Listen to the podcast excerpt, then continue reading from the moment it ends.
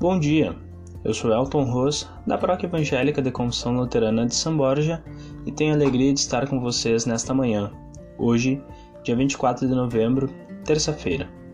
Eu venho compartilhar com vocês as palavras devocionários Sementes de Esperança nesta manhã.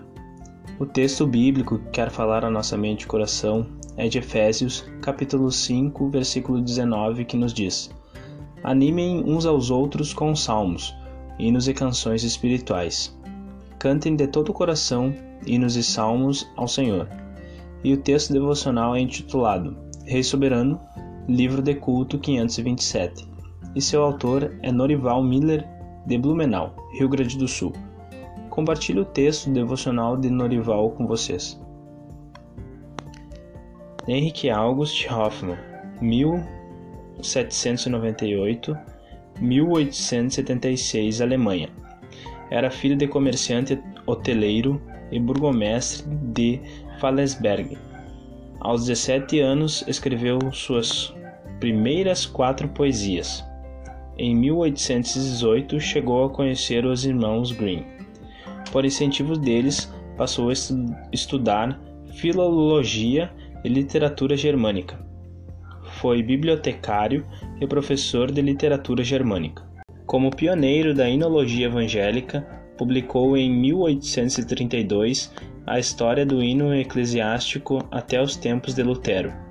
Em 1840 e 1841, editou a coleção de 290 poesias, hinos apolíticos. Na época, se tornou um best-seller. De perseguido político, autor do hino da Alemanha. Por causa de suas ideologias democrático-políticas expressas nessas poesias, o governo da Prússia exonerou-o do cargo de professor em 1842.